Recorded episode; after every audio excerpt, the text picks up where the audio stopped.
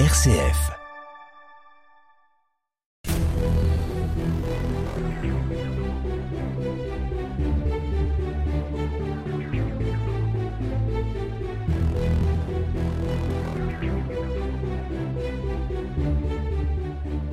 Bonjour, aujourd'hui la route nationale 7, route des vacances, route de légende.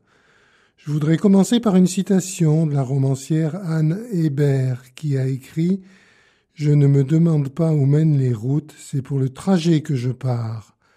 Alors empruntons cette grande voie routière qui traverse la France du nord au sud, la route nationale 7. Longue de 946 kilomètres, chantée jadis par Charles Trenet comme la route des vacances, Aujourd'hui en partie délaissée, la Nationale 7 est entrée dans la légende. Elle chemine de Paris à Montargis, puis de Nevers à Moulins, traverse Roanne, Lyon, Vienne, Valence, Montélimar, Avignon, Aix-en-Provence. Elle atteint ensuite Cannes et Menton. C'est cela la route nationale 7. Charles Trenet, le fou chantant, en a fait un mythe. En 1955, dont voici quelques vers que vous connaissez sans doute. De toutes les routes de France, d'Europe, celle que je préfère est celle qui conduit en auto ou en autostop vers les rivages du Midi, National 7, National 7. Il est vrai que la route nationale 7 est l'une des plus longues et des plus célèbres des routes nationales de France, qui partent du pied de la cathédrale Notre-Dame. Et la route nationale 7, c'est d'abord toute une histoire. C'est un axe de passage majeur dans la Drôme sur 150 km environ. La route nationale 7 s'inscrit dans cet axe majeur de circulation européen de la vallée du Rhône, et ce depuis la préhistoire. Et cette route nationale 7 est l'héritière déjà de voies romaines dont elle suit plus ou moins fidèlement les itinéraires. La Via Agrippa au nord et dans la vallée du Rhône, puis la Via Julia Augusta au sud. Parmi les héritages de cette lointaine époque, on trouve des bornes milliaires marquant les mille romains, soit 1,48 km, comme celle que l'on peut voir à La Paillasse au sud de Porte-les-Valences, qui nous rappelle ainsi la qualité de l'infrastructure routière romaine, avec ses bornes, ses temples, ses étapes, ses auberges, mais la fin de l'Empire romain a conduit à une dégradation des routes, et au septième siècle, la circulation des chars n'est même plus véritablement possible. Et au Moyen Âge, la voie d'eau est privilégiée. Toutefois, à partir du XIIIe siècle, sur cette route devenue nationale 7, le réseau de messagerie se tisse. Au XVIe siècle, la Poste développe une ligne entre Lyon et Marseille, c'est l'une des plus actives du royaume. La poste aux chevaux est alors un service public chargé de fournir des montures aux particuliers pour se déplacer et chargé également de prendre en compte les courriers. Dans le territoire de la Drôme actuelle, sur la grande route royale de Paris à Antibes, des relais se fixent durablement dès les années 1580 par exemple, à Saint-Rambert d'Albon, Tain-l'Hermitage, Valence, Loriol, Montélimar, certains de ces relais ont laissé quelques traces, des portes cochères par exemple. Ensuite, à la période moderne, les gains de vitesse et l'augmentation des trafics vont de pair. La grande mutation du XVIIIe siècle, c'est celle de la vitesse avec les turgotines du nom de Turgot. En 1765, il faut cinq jours pour joindre Valence à Marseille, mais seulement deux jours quelques années plus tard, en 1780.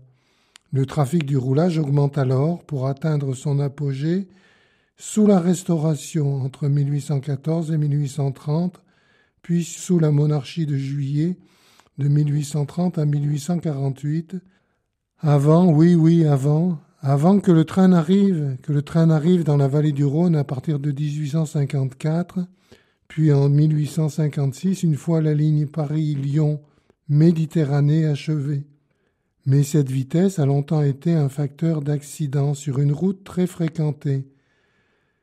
J'ai trouvé ainsi un exemple dans les archives. En novembre 1815, lancée à pleine vitesse et voulant éviter des charrettes, la diligence de montée de la remonte qui euh, vient du sud vers le nord, cette diligence de la messagerie postale, attelée avec cinq gros chevaux, écrase une fois de plus, pourrions-nous dire, un passant. La préfecture de la Drôme dénonce alors la fréquence des accidents. Mais la vitesse n'est pas la seule responsable. L'état désastreux de la chaussée est une constante sur ce segment de route. La route est défoncée en permanence, vu sa fréquentation. Et elle fait que les voyageurs regrettent parfois leur virée, comme Alexandre Dumas, qui transite par la vallée du Rhône en 1834 sur cette route royale Voici ce qu'il écrit. Nous parvîmes à faire en douze heures les quinze lieues qui séparent Vienne de Tain. Nous arrivâmes moulus. Tout cela est dit avec un joli passé simple, mais révèle aussi les difficultés des voyageurs. Il faut des années pour améliorer la situation. Le macadam, mis au point en Angleterre vers 1815, n'est introduit à Paris qu'en 1849, puis sur des routes nationales comme la 7 seulement vers la fin du XIXe siècle. C'est alors que la grande route nationale devient l'une des plus fréquentées de France et d'Europe. C'est aussi une des plus dangereuses avec des hécatombes et une année dramatique en 1972 où l'on compte 16 500 victimes de la route, c'est considérable. Mais à partir du milieu du 19, des années 60, l'autoroute du Soleil, l'A7 qui double la National 7 capte une grande partie de son trafic de voitures individuelles et comme de camions. Nos mémoires sur RCF, Philippe Bouchardot.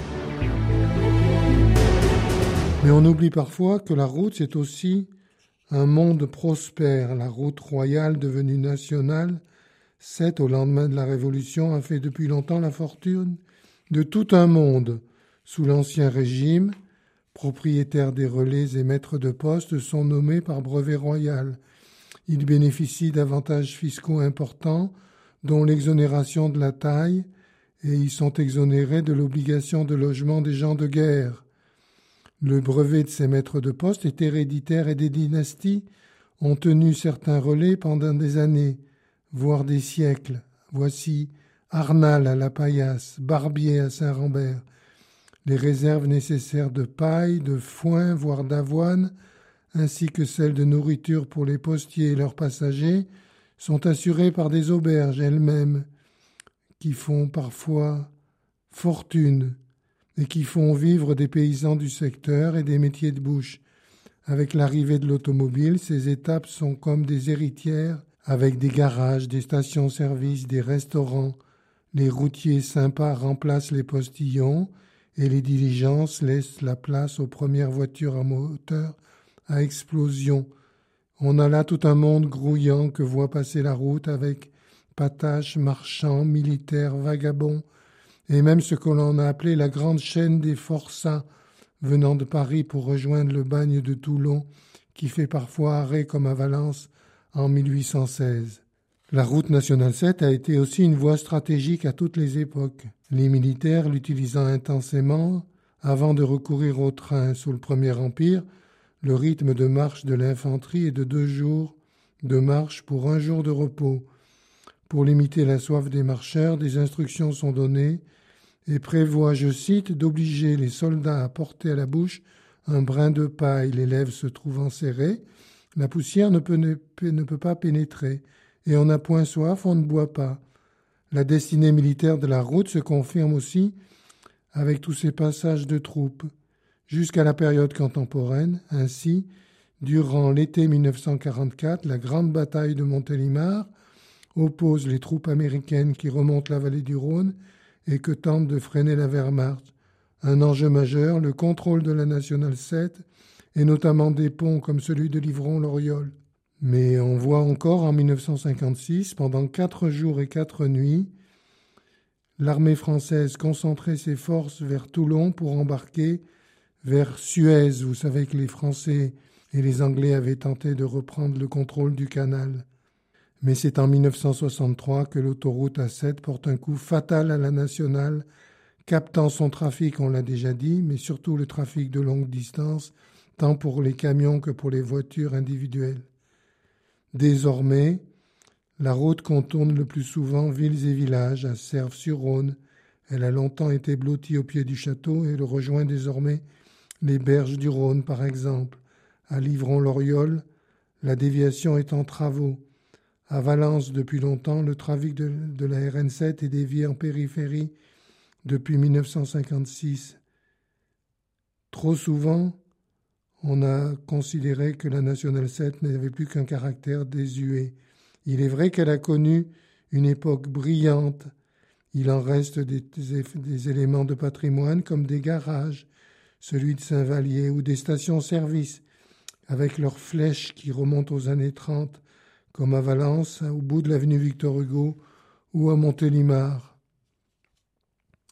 Voilà cette histoire de la Nationale 7 qui a su préserver ses étapes gourmandes, la pyramide de Points à Vienne, Chabran à Pont d'Isère, mais aussi et surtout Pic à Valence, André à partir de 1934 et Jacques après 1973, puis Anne-Sophie.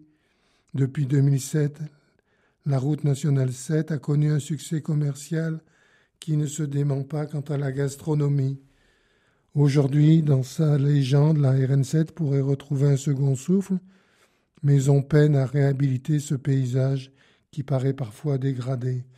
Restons-en alors à l'héritage. À bientôt.